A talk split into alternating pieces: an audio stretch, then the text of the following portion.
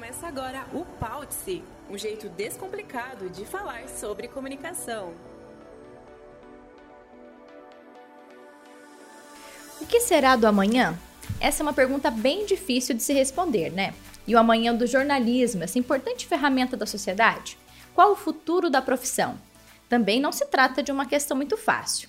A função de jornalista já passou por diversas transformações e o profissional que se forma na área precisa estar atento a todas essas mudanças.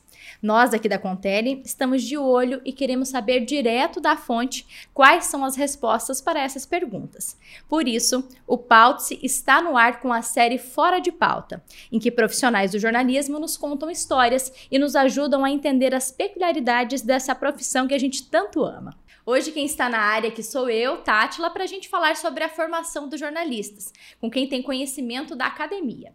Por isso temos aqui duas convidadas e eu vou deixar que elas se apresentem. Bem-vindas, meninas. Primeiro você, Letícia. Obrigada pelo convite. É uma alegria estar aqui, ainda mais falando sobre jornalismo, né? Que é algo que vibra muito a minha vida, o meu coração.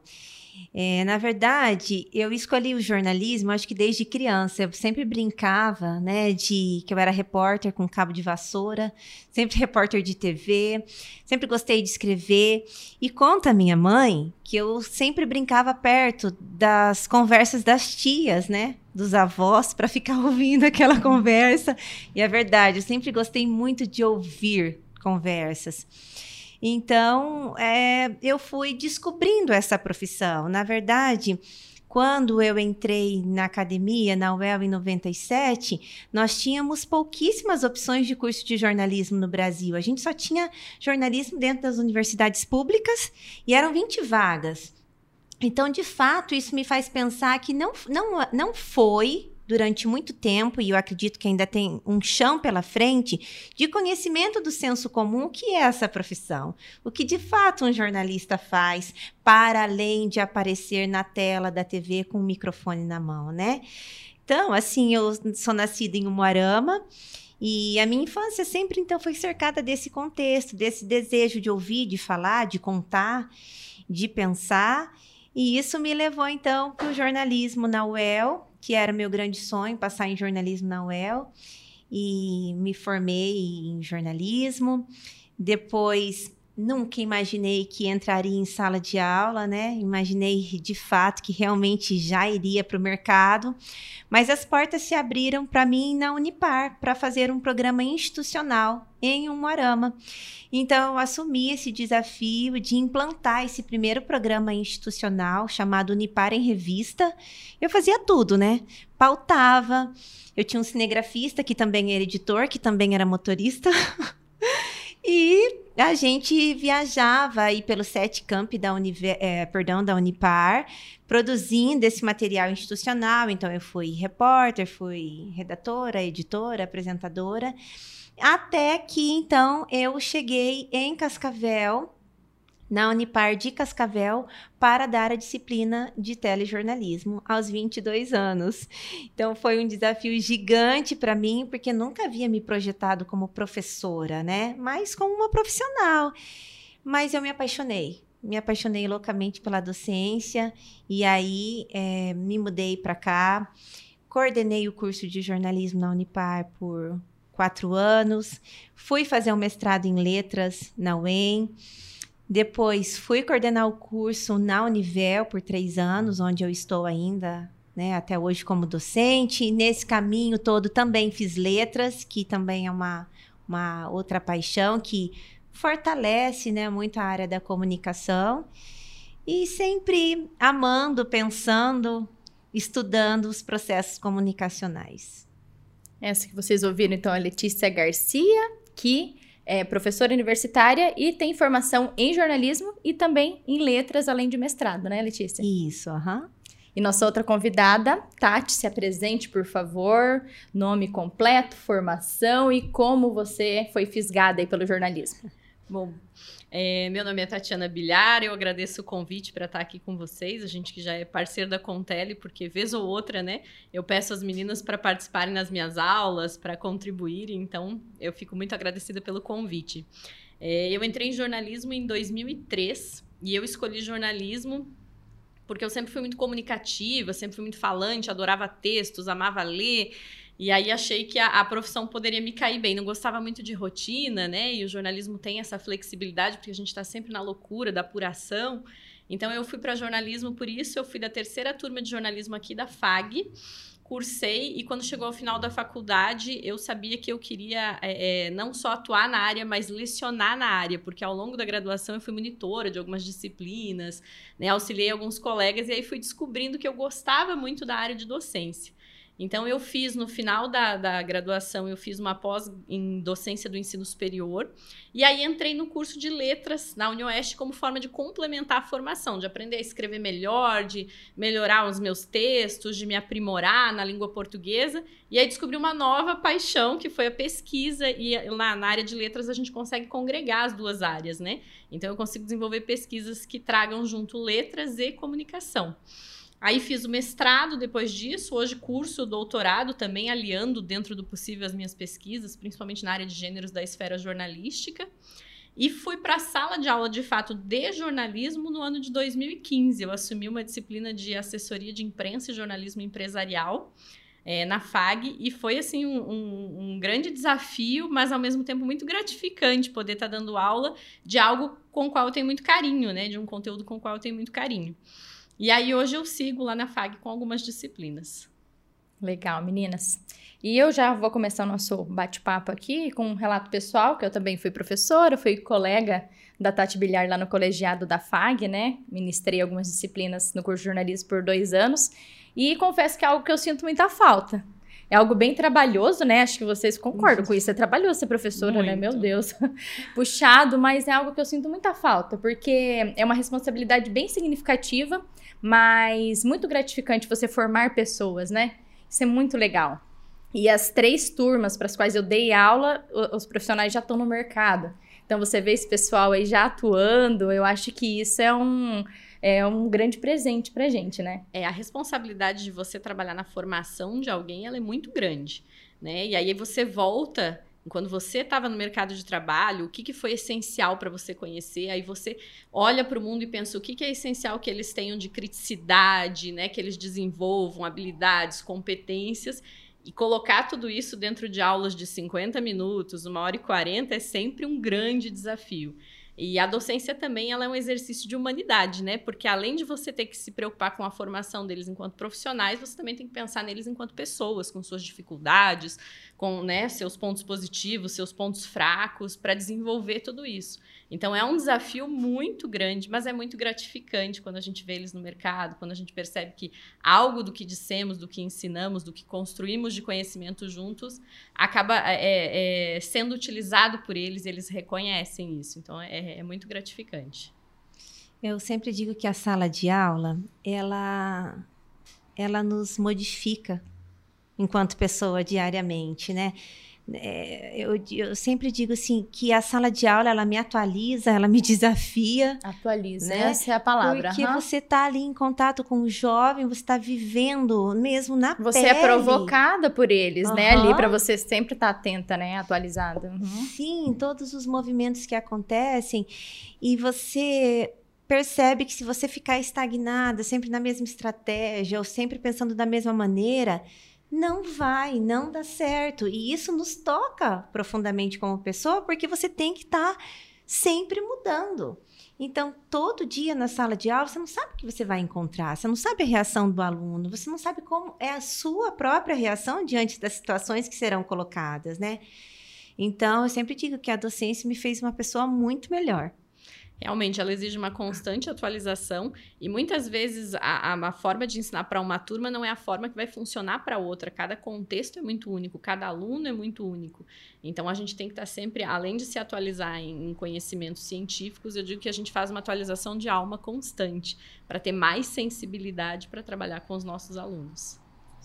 E é uma forma também de relembrar o seu tempo de acadêmico, né? Às vezes a gente tenta se colocar ali no lugar, pensar, nossa, será que eu eu fazia dessa forma? Será que eu levava a sério ao ponto que eu, da forma que eu estou cobrando esses alunos, né? Como que era a formação de vocês, assim, o que, que vocês lembram? E até mesmo a diferença da grade que vocês aplicam hoje nos cursos, né? E da grade que vocês estudaram lá atrás.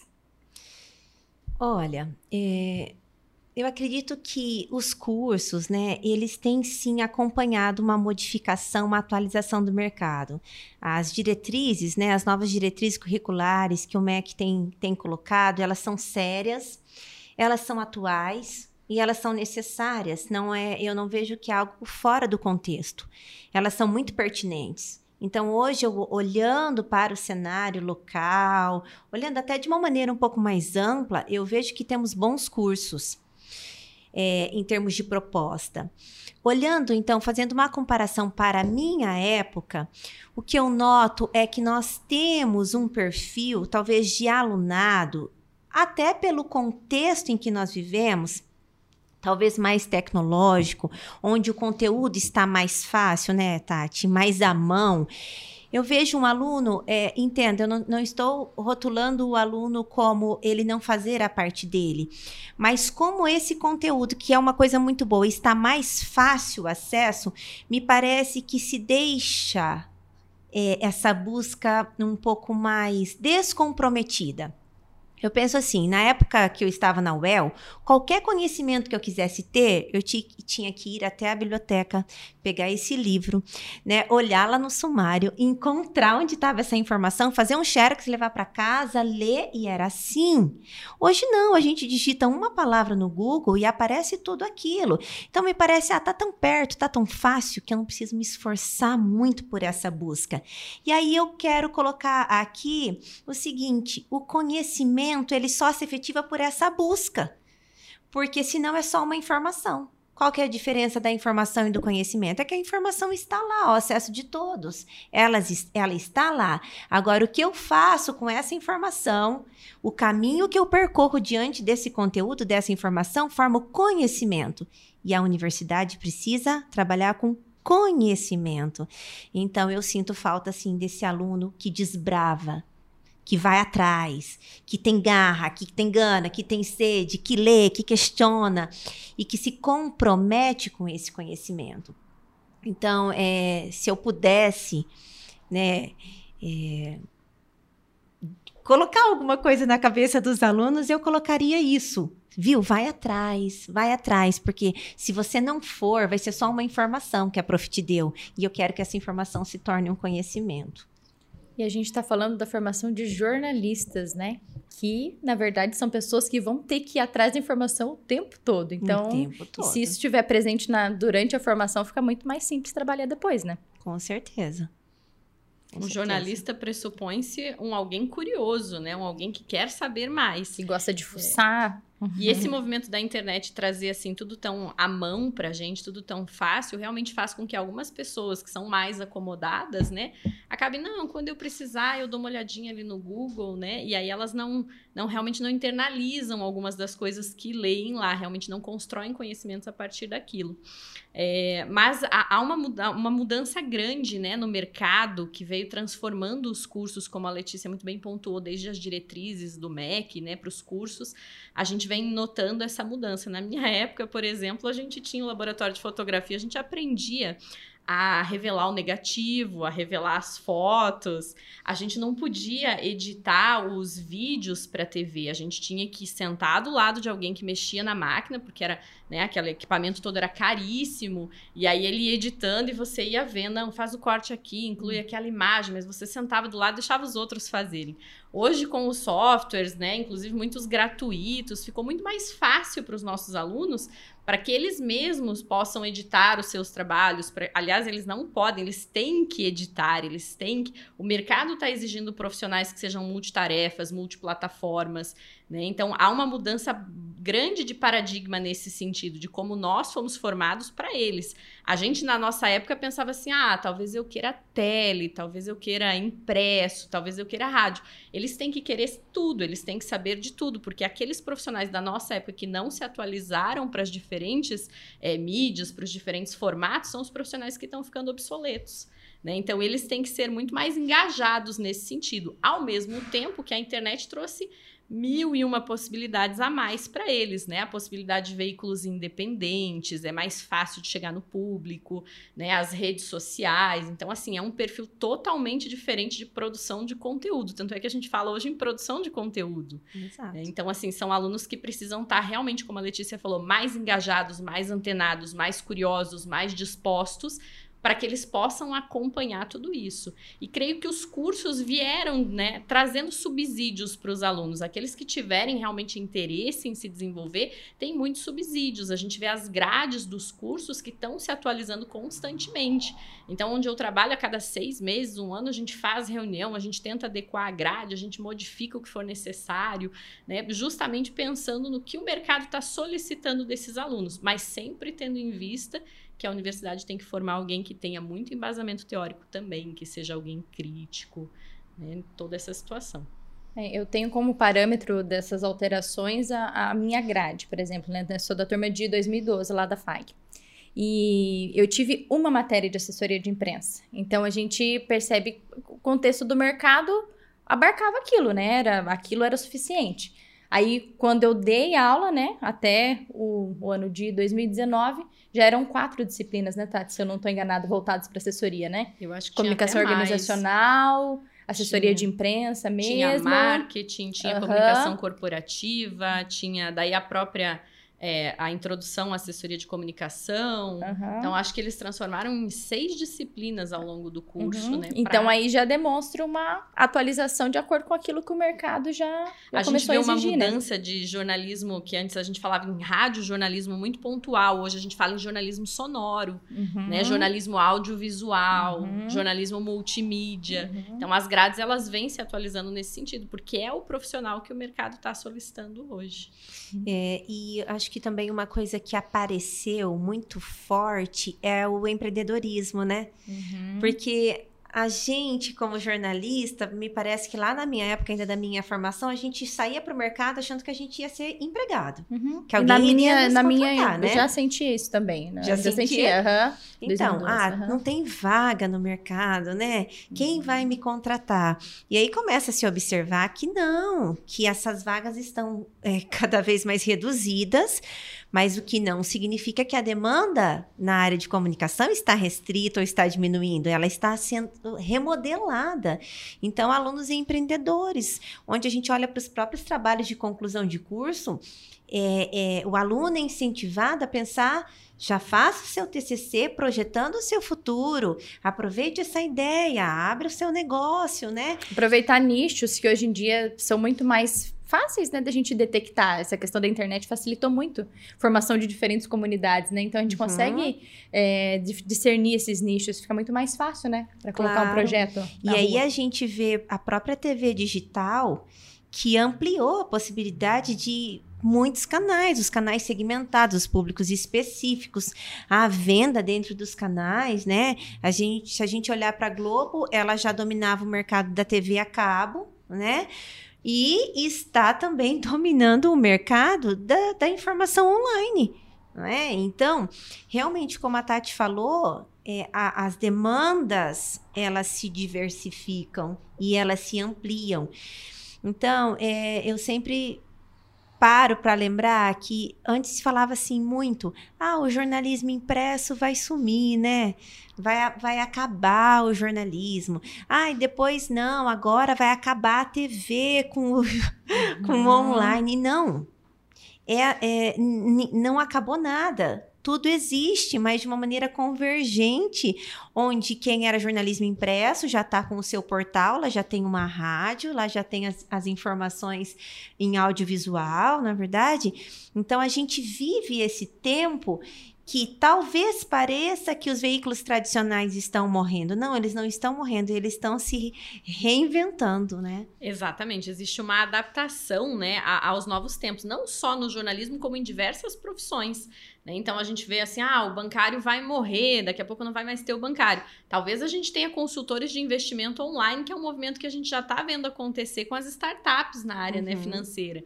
E no jornalismo é dessa maneira também. O jornalismo não vai morrer. Eu acho que o ano de 2020, com a, a, o boom de desinformação que nós tivemos deixou bem claro para a gente o quanto é essencial, o quanto é necessário que nós tenhamos bons jornalistas, jornalistas formados, jornalistas competentes para prover a sociedade com informações de qualidade, com informações corretas, com ética, né? Então o jornalismo em si não vai morrer, mas há uma transformação na maneira como a gente prepara, embala e distribui essa informação. Né? E aí a gente precisa acompanhar tudo isso. Então, na nossa época, era realmente como a Letícia falou: a gente estava na faculdade pensando. Será que eu vou conseguir uma vaga num jornal? Será que eu vou conseguir uma vaga na, na emissora de TV, na rádio? Né? A, a assessoria estava começando a ficar um pouco mais conhecido na minha época, mas ainda, como a Tátila falou, a gente tinha poucas disciplinas de assessoria, pensava-se pouco nisso, né?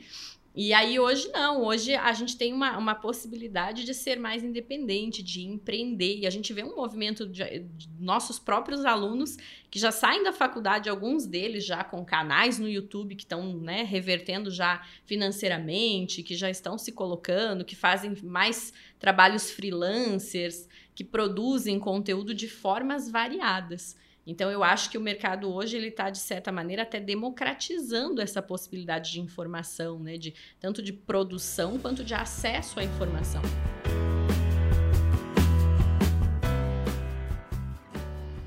E a gente tem uma outra convidada que contribuiu com a gente de forma remota, que é a Juliane Brita. E aproveitando a experiência dela em formatação de grades mesmo, que ela passou por diversas transformações, ela percebeu isso, né, dentro da, da FAG, né, onde ela trabalha. Então a gente pediu essa contribuição para ela, como que ela viu também todas essas transições e como que hoje uma grade para jornalismo é pensada. Fala, Ju. Os últimos anos do ensino de jornalismo, eles foram impactados principalmente pelas transformações tecnológicas, não especificamente pela internet, já que desde a década de 90 o jornalismo já assimilou a internet já começou a trabalhar é, com, com ela enquanto meio, mas especialmente os novos formatos e as novas interfaces, né? Então, essencialmente, o que foi transformado no jornalismo foi a questão produtiva. Então, nós assimilamos, por exemplo, os dispositivos móveis para a produção do jornalismo, nós acabamos dependendo menos de uma estrutura é, que era mais pesada, nessa né? estrutura analógica, enfim, de produção, e tornamos né, tudo mais móvel, né? Então até o uso do celular na produção que já virou, que já é muito comum. Né? Então os, hoje os estudantes já entram na graduação com o próprio equipamento. Então, se nós formos pensar, eu me formei em 2010. Nós ainda dependíamos do gravador, nós ainda dependíamos da câmera é, da faculdade. Então, claro que já havia ali a, as câmeras digitais, nós já utilizávamos isso, mas ainda havia uma estrutura toda muito pesada, que era essa estrutura analógica. E hoje não. Hoje o acadêmico já entra com esse equipamento que faz tudo e faz tudo com uma qualidade é, que permite a transmissão não só na internet, mas em meios que são mais exigentes, como a televisão. Então, essa, essa transformação produtiva é a mais evidente, é a mais latente. Obrigada, Juliane Brita, pela sua contribuição. E a gente aproveitando, meninas, ainda falando de disciplinas de dentro do curso de jornalismo, tem a parte teórica alunos torcem o nariz, às vezes, para essas disciplinas. Qual que é a relevância, vocês duas que já ministraram disciplinas teóricas dentro do, dos cursos, né? Qual que é a importância de conseguir levar essa teoria para a prática? Tem total aplicabilidade, né? Eu acho que a principal importância é não deixar a prática mecânica. Porque a prática a gente aprende muito rápido. Se, fosse pra, se fôssemos é, pensar dentro de é, da própria comunicação, a, a, o que é prático, é, talvez não precisaríamos nem da formação. Né? Mas como o jornalismo não é só essa prática, nós temos o pensar. O que é o jornalismo? O que, que é a notícia? Como eu devo abordar? Qual é o enfoque real e não o que eu vou criar porque eu quero dizer isso sobre aquilo? Isso vem da teoria, porque a teoria é aquilo que eu já estava dizendo antes, é a reflexão que vai promover a construção do conhecimento. Sem isso, nós teríamos cursos é, extremamente tecnicistas que só ensinariam essa parte mecânica. Então, muitas vezes no primeiro semestre, hoje não mais, porque hoje eu vejo as grades já com bastante conteúdo prático no primeiro semestre. Mas se você for a professora que vai receber os alunos no primeiro semestre e a sua disciplina for teórica, você vê no rosto dos alunos aquela decepção. Uhum. Cadê Nossa, o microfone? Cadê a uhum. câmera? Cadê o gravador? E aí, claro, com o tempo eles vão entendendo, eles compreendem, mas não há, não há prática, vamos dizer, é, inteligente é, sem, sem um pensar anterior, sem um, um, momento teórico onde eu vou refletir sobre os processos para depois executar esses processos, né? É, eu trabalho bastante disciplinas teóricas com os alunos, inclusive teorias do jornalismo, teorias da recepção. É, e o que a gente vê realmente é quando os alunos entram, eles entram com essa vontade de, de pegar microfone, de aparecer na TV, de sair fazer apuração. E realmente, logo no começo, quando a gente traz uma disciplina teórica muito no começo, eles ficam, ai, mas por que, que eu tô tendo isso?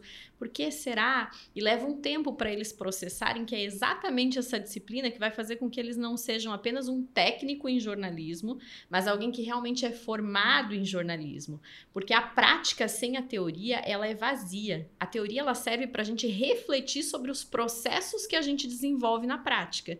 Então, por que eu faço as coisas desse jeito? A gente aprende que a gente, é, os textos corriqueiros das notícias, a gente coloca um lead lá no primeiro parágrafo, né? O nosso primeiro parágrafo é o lead, responde as perguntas básicas, faz aquilo em, em ordem decrescente de informações no sistema de pirâmide invertida. Quando a gente vai para a teoria, a gente entende que esse modelo ele veio numa época em que houve uma transformação econômica econômica na sociedade, em que as pessoas tinham menos tempo para ler os jornais e que isso adveio desse sistema todo, né, econômico, social, cultural daquela época. E a gente começa a entender os porquês de por que a gente faz isso como a gente faz. A gente consegue questionar mas será que para agora esse modelo ainda é válido ou não? Será que a minha prática pode ser transformadora? E a gente reflete sobre as nossas ações também nas questões éticas. Então, a prática sem a teoria, ela é muito vazia. É justamente o que a Letícia falou, né? Você só reproduzir ações sem pensar sobre ela. Então, para uma prática de fato inteligente, bem constituída, você precisa ter fundamentação teórica disso. Você precisa ser capaz de criticar, refletir e compreender melhor aquilo que você está fazendo. E aí, nas aulas, o grande desafio é pegar a teoria que soa tão abstrata para os nossos alunos né? E mostrar para eles, olha, quando você estiver na prática, isso aqui vai lhe servir dessa maneira. Quando você lê esse jornal, isso aqui está aparecendo dessa forma, né? Esse é o movimento social que acontece com a sua profissão quando você publica um texto, porque a gente tem que ter consciência que nós temos um papel social muito relevante. A gente informa, mas ao mesmo tempo a gente educa muitas vezes a população, né? A gente monitora o poder público. Então, o jornalismo ele tem é, uma série de funções dentro da sociedade que são muito importantes. E se você não for capaz de refletir, de pensar sobre todas essas funções, talvez você falhe em algumas delas. E a teoria vai te trazer esse embasamento. Eu tive um professor no mestrado que logo no início das nossas aulas ele falava assim: pensar dói, gente. Eu pensava, como assim? Pensar dói. E é verdade, porque o processo reflexivo de pensar ele é custoso, porque ele nos força a olhar ao redor, ele nos força a colocar em xeque aquilo que sempre foi uma verdade. Então, não há é, é, aprendizagem, não há construção do conhecimento sem perguntas. Nós temos que estar nos perguntando o tempo todo, o tempo todo é a base do processo reflexivo não só dentro da academia, né? O tempo todo nós temos que estar nos perguntando: é verdade ou não é verdade? Faço ou não faço? É certo ou é errado? Então, esse processo da reflexão dentro da academia, ele tem que ser intensificado. Eu tenho que aprender a pensar com coerência. Eu tenho que aprender a pensar com método. Eu tenho que aprender a me questionar para sair de um lugar e chegar no outro e aí dizer sim, se é, é A, é B ou é X. Então, a, a, a, academia ela tem que nos tirar do achismo. Ah, eu acho. Ah, por que, que você acha? Ah, porque sim. Não. E aí eu fui entendendo que pensar dói. É custoso pensar e ser coerente nesse pensar e chegar em algum lugar é difícil e nós precisamos é quase que é, estar no movimento, né, Tati, de forçar, de trazer isso sempre a, a, nossa lembrança e a lembrança do aluno, porque senão a gente sempre vai se contentar com a primeira resposta. E o jornalismo, né, mais ainda, não pode se contentar com a primeira resposta. Nós temos que estar tá nos perguntando sempre, sempre. Porque se a gente se contentar com a primeira resposta, nós vamos ter um, um jornalismo técnico que não reflete, né? E a gente só aprende a, a, questionar, a refletir, quando a gente consegue fazer uma leitura discursiva do mundo como um todo. Né? Então eu entrevisto uma fonte, mas que fonte é essa? Que interesse ela pode ter por trás daquilo que ela está falando? Que outra intenção talvez tenha nas palavras dela? Talvez não tenha, mas eu preciso me questionar. Eu tenho que partir do princípio de que pode ter algo mais. Né? Eu vou produzir um programa de TV, um programa para internet, um programa, enfim mas para quem é esse meu público, né? Qual é o contexto em que tudo isso acontece? Qual é a minha função de jornalista nesse momento? Né? A gente fez, por exemplo, lá na FAG o programa Nossa Escola, que era um programa voltado para dar espaços de fala e de escuta para a escola pública. Então, antes foi feito todo um trabalho com os nossos alunos, eles iam lá, eles ministravam uma oficina de telejornalismo e depois eles traziam os alunos para ajudar a gravar. E aí, as reflexões que eles trouxeram sobre a, a, a profissão a partir disso foi muito interessante. Porque, nossa, professora, então o jornalismo realmente tem uma função educativa, então o jornalismo realmente ele tem uma função social de dar mais visibilidade ou menos, como isso pode ser feito ou não, como funciona. Até na hora de explicar o que era o jornalismo, como eles eh, tinham que produzir os alunos das escolas públicas, foi muito interessante, porque nesse processo de ter que ensinar, eles tiveram que recuperar a teoria para entender o que, que eles tinham que explicar, por que, que aquilo funcionava daquela maneira. Então a gente vê esse movimento da importância da teoria o tempo todo. E aqueles alunos que não se ocupam da teoria, que passam né, com a, a, da teoria de uma maneira rasa, são os alunos que vão ter mais dificuldade depois, porque eles talvez sejam técnicos muito bons, mas talvez eles não consigam fazer as reflexões mais aprofundadas que vão ser exigidas deles para serem grandes jornalistas no mercado.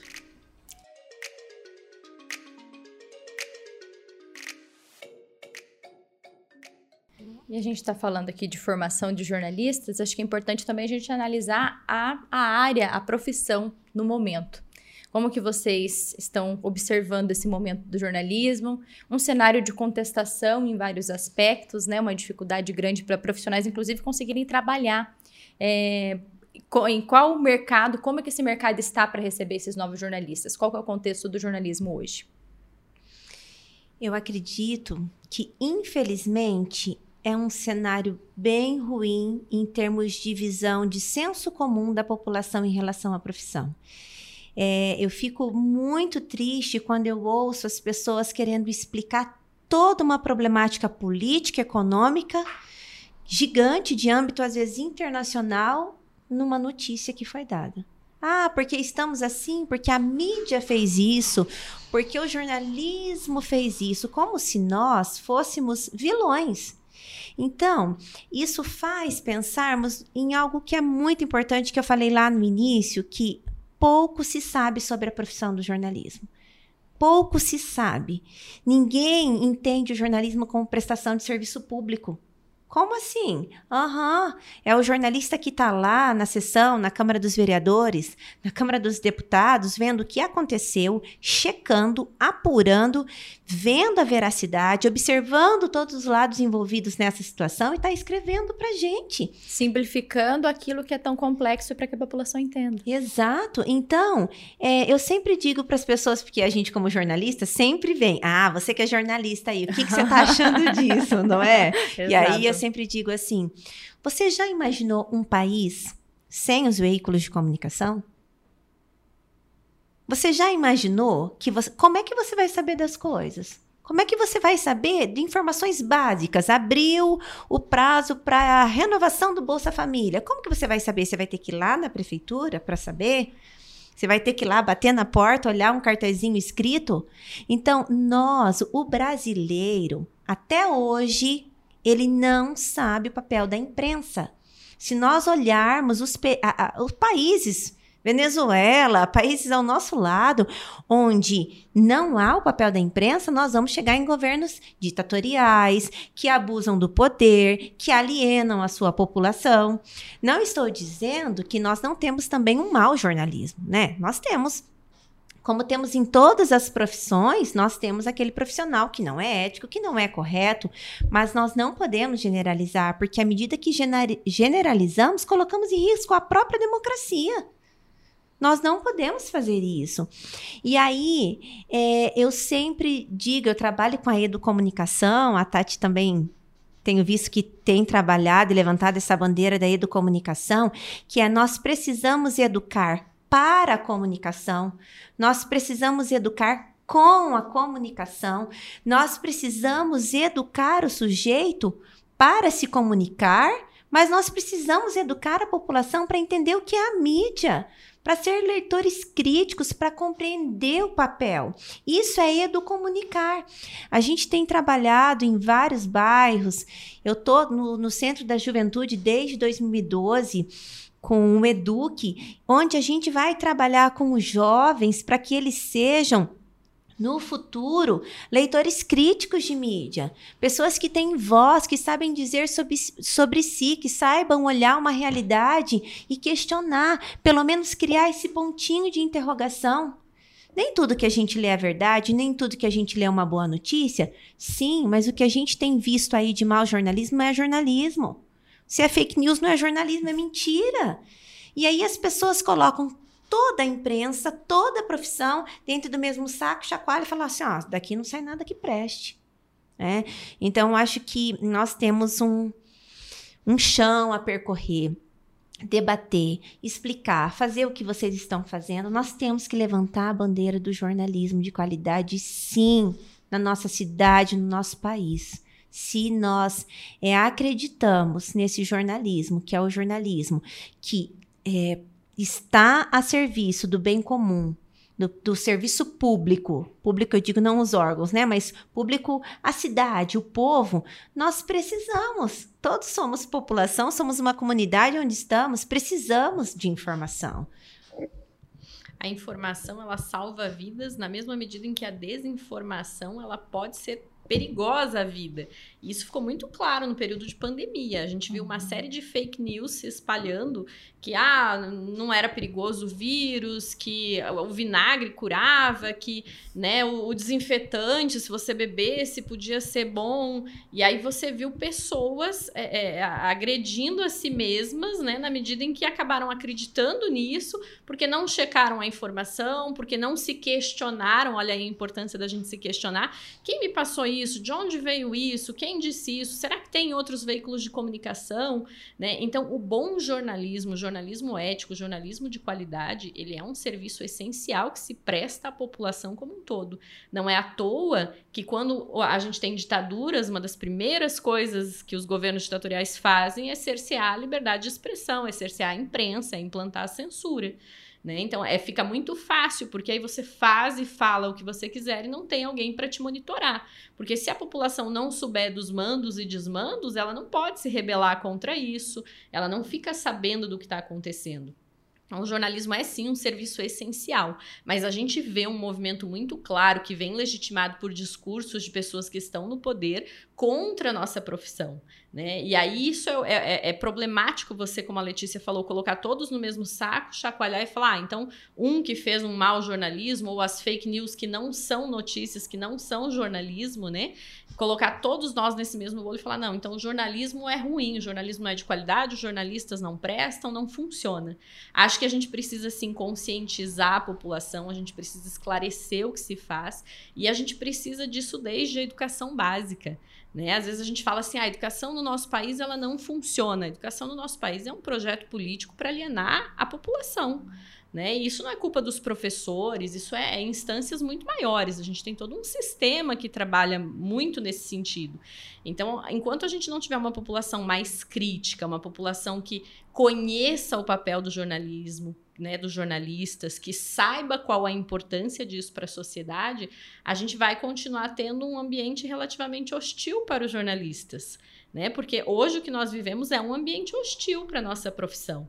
Né? Muitas pessoas depondo contra os jornalistas, atacando os jornalistas no exercício da sua função. Você está lá fazendo uma apuração, de repente você sofre uma agressão. A gente viu acontecer com alguns jornalistas ao longo de 2020. Isso é muito triste, isso me entristece profundamente. Principalmente porque a gente tem que ter essa consciência de que é uma função essencial né, dentro da nossa sociedade, especialmente para uma sociedade democrática. Viu, Tati? E tem outra coisa que eu acho que seria importante a gente conversar, é que o jornalismo opinativo não é pecado, uhum. não é? Exato. Mas uhum. eu tenho que saber que aquilo é uma opinião. E essa opinião tem um, um, uma linha ideológica. Às vezes a pessoa está falando de um lugar em que ele é esquerda. Os princípios, a ideia dele está pautada nos parâmetros da esquerda ou do centro, do centro-direita, não importa, as pessoas podem dizer, existe o jornalismo opinativo. Isso é algo que eu consegui identificar que as pessoas não sabem que existem. Não, não sabem essa diferença. Eles sabem, ah, o jornalismo informativo informa, mas e o jornalismo opinativo? Ah, ok, eu posso ouvir, essa é a opinião desse veículo de comunicação, eu não concordo, mas não é porque eu não concordo que ele está fazendo um mau jornalismo. É a opinião desse veículo de comunicação, é a opinião desse jornalista que assinou esse artigo. E eu digo isso porque estávamos em família conversando e a gente tem vivido um período complicado para ter algumas conversas em é, família. É, difícil, verdade. da polêmica, o pessoal sai do grupo, né, da família. Uhum. Mas me chamou a atenção, eles não sabiam.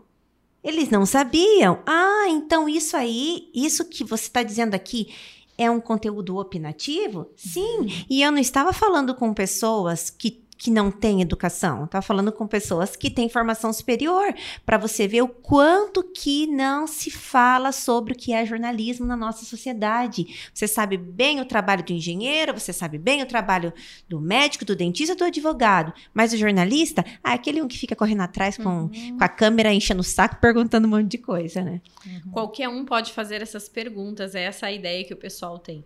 Não se vê toda a teoria por trás da nossa profissão, uhum. não se vê todas as reflexões necessárias para desempenhá-la. É, e, e, realmente, Letícia, subsiste no Brasil esse mito da, da, da, teoria do espelho, né? De que o jornalismo é um reflexo pontual da realidade. Nós trabalhamos com a linguagem. A linguagem, em alguma medida, vai refletir, em outra, ela vai refratar aquilo que a gente está vendo, né? Então, existe sim uma vertente opinativa dentro do jornalismo. Nós temos gêneros informativos, nós temos gêneros interpretativos, nós temos gêneros opinativos. Mas aqui no Brasil parece um crime que o jornalista se posicione em alguns desses textos com a sua opinião, que os veículos tragam a sua opinião. Né? E, a, e as pessoas não entendem que é preciso fazer essa diferenciação, como a Letícia muito bem pontuou. Se você vai lá na França, por exemplo, a França é conhecida por ter uma imprensa muito mais engajada politicamente. Isso vem desde a Revolução Francesa.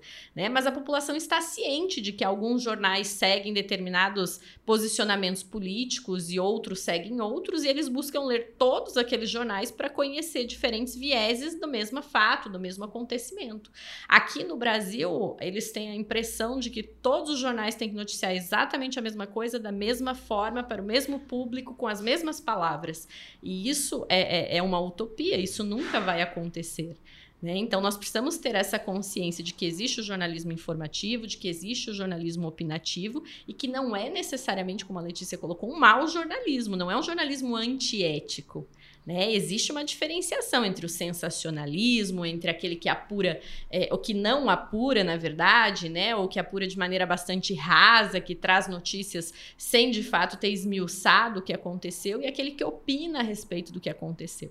É importante essa diferenciação. Mas as pessoas não sabem o que o jornalista faz, e isso traz a, a ideia de que qualquer um pode fazer o que o jornalista faz, de que é um mau jornalismo, né? e, e a generalização, e toda generalização ela é burra, né? Exato. A professora Juliane Brita também é uma grande defensora da nossa profissão. Ela vira e mexe está participando desse tipo de discussões, tem vários textos sobre isso. Ela também contribuiu com a gente para a gente tentar compreender né, esse contexto e o, o que vai ser do, do amanhã do jornalismo, né? Fala, Ju. Eu penso que o grande aspecto a ser trabalhado na formação de jornalistas hoje é transformar esses profissionais em, em jornalistas conscientes da transformação histórica. Nunca antes foi tão importante, eu costumo dizer isso para os alunos, fazer jornalismo e formar profissionais com capacidade crítica de observar as transformações históricas. O jornalismo é essencialmente é, suscetível às transformações históricas. Então, ele, enquanto um dos discursos legitimadores é, da sociedade, ele precisa responder muito rapidamente a isso. Então, hoje nós não temos o distanciamento histórico que outras gerações de jornalistas acabaram tendo né, mesmo pela transição de meios, mas especialmente com a, a, velocidade da transmissão de informação. Então, nós passamos de um momento analógico para um momento digital e um momento hiperdigital muito rapidamente. Nós não temos tempo para refletir com a, talvez né, a calma necessária, com a profundidade necessária. Então, eu preciso de profissionais mais prontos, profissionais com é, uma visão de mundo muito mais ampla. O Pierre Levy é, diz que a, a primeira revolução, né, em termos de conhecimento, foi a revolução das ciências exatas, a revolução da biologia, né, que precisou dar conta aí de uma série de, de questões que eram muito mais relacionadas a, a, a, mensurar o mundo, né, a, a, observar todos esses dados que nós conseguimos, conseguimos produzir é, a partir de uma, de uma tecnologia da informação mais eficiente. E que agora a grande revolução vai se dar nas ciências humanas. Por quê? Porque nós atingimos um ponto de evolução em que nós conseguimos, a partir da ciência, por exemplo, né, desenvolver uma vacina em menos de um ano para um vírus desconhecido, é, porém nós não conseguimos responder aí, ainda da mesma forma do aspecto sociológico, do aspecto antropológico, psicológico. Então, nós precisamos de profissionais formados humanisticamente para lidar com, com essas transformações. E é isso que vai ser exigido ainda mais, e é aí que reside, na minha opinião, a importância do jornalismo. O jornalismo não enquanto um ente afastado, superior, o que era conhecido como quarto poder antigamente, mas o jornalismo com um olhar crítico e que produz, né, produz conhecimento, produz é, informações, circunstâncias para se entender esse mundo que não nos dá tempo para compreensão, que não nos dá tempo de reflexão. Então, nós precisamos ser pontes dessa reflexão que é tão necessária hoje. Bom, meninas, nosso bate-papo já está assim caminhando para o final, mas antes, vamos fazer um joguinho, uma brincadeirinha aqui, vocês topam? Ok, vamos lá. Sim. Uma coisa meio de improviso, aí jornalista é bom nisso, né? Tomara, tomara. Não, a gente preparou algumas frases aqui, a gente gostaria que vocês completassem com uma palavra apenas. Que eu acho que isso vai ajudar é, o próprio jornalista que está no mercado e às vezes não prestou atenção em algumas coisas, está devendo em alguns aspectos, para ele prestar atenção que características que ele precisa ter, o que ele precisa observar, e também para os estudantes em formação, né? Às vezes dá tempo de se recuperar ali. Aí a gente tem aqui frases, eu vou jogar uma para cada e depois a última vai ser para as duas, beleza? Vou começar com a Tati. Vamos lá, Tati. O jornalista de hoje precisa ser multitarefas, multiplataformas. Letícia, o jornalismo não pode ser corrupto. Tati, no ensino do jornalismo não pode faltar Teoria para complementar a prática. eu vou deixar você com mais palavras ali, porque. É teoria, mas a gente completa, porque uhum. os alunos geralmente não concordam muito. E gostei da justificativa. Letícia, o futuro da profissão está ligado a conduta ética. E para vocês duas, o jornalismo para você, Tati, é um serviço essencial. Eu sempre com mais palavras. Né? Não, a gente gosta de falar também, né? Normal. Letícia, para você. Minha motivação. Legal, meninas. Muito obrigada pela participação de vocês. Foi muito bacana esse bate-papo para a gente poder compreender um pouco dessa formação mesmo do jornalista, né? O que, que vocês, enquanto professores, estão esperando desses futuros profissionais, essa, essa visão que vocês têm de dentro da academia para o mercado. Isso foi muito interessante. A gente gostou muito de receber vocês aqui.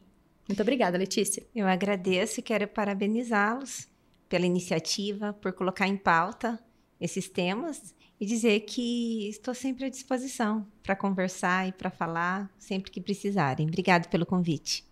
Tati, muito obrigada pela sua presença. Obrigada, parabéns pela iniciativa. Acho que é cada vez mais importante, né? Tem se feito cada vez mais evidente a importância da gente discutir cada vez mais esse tipo de questão, o que é o jornalismo, como se faz, como se forma o jornalista e qual a importância da formação do jornalista.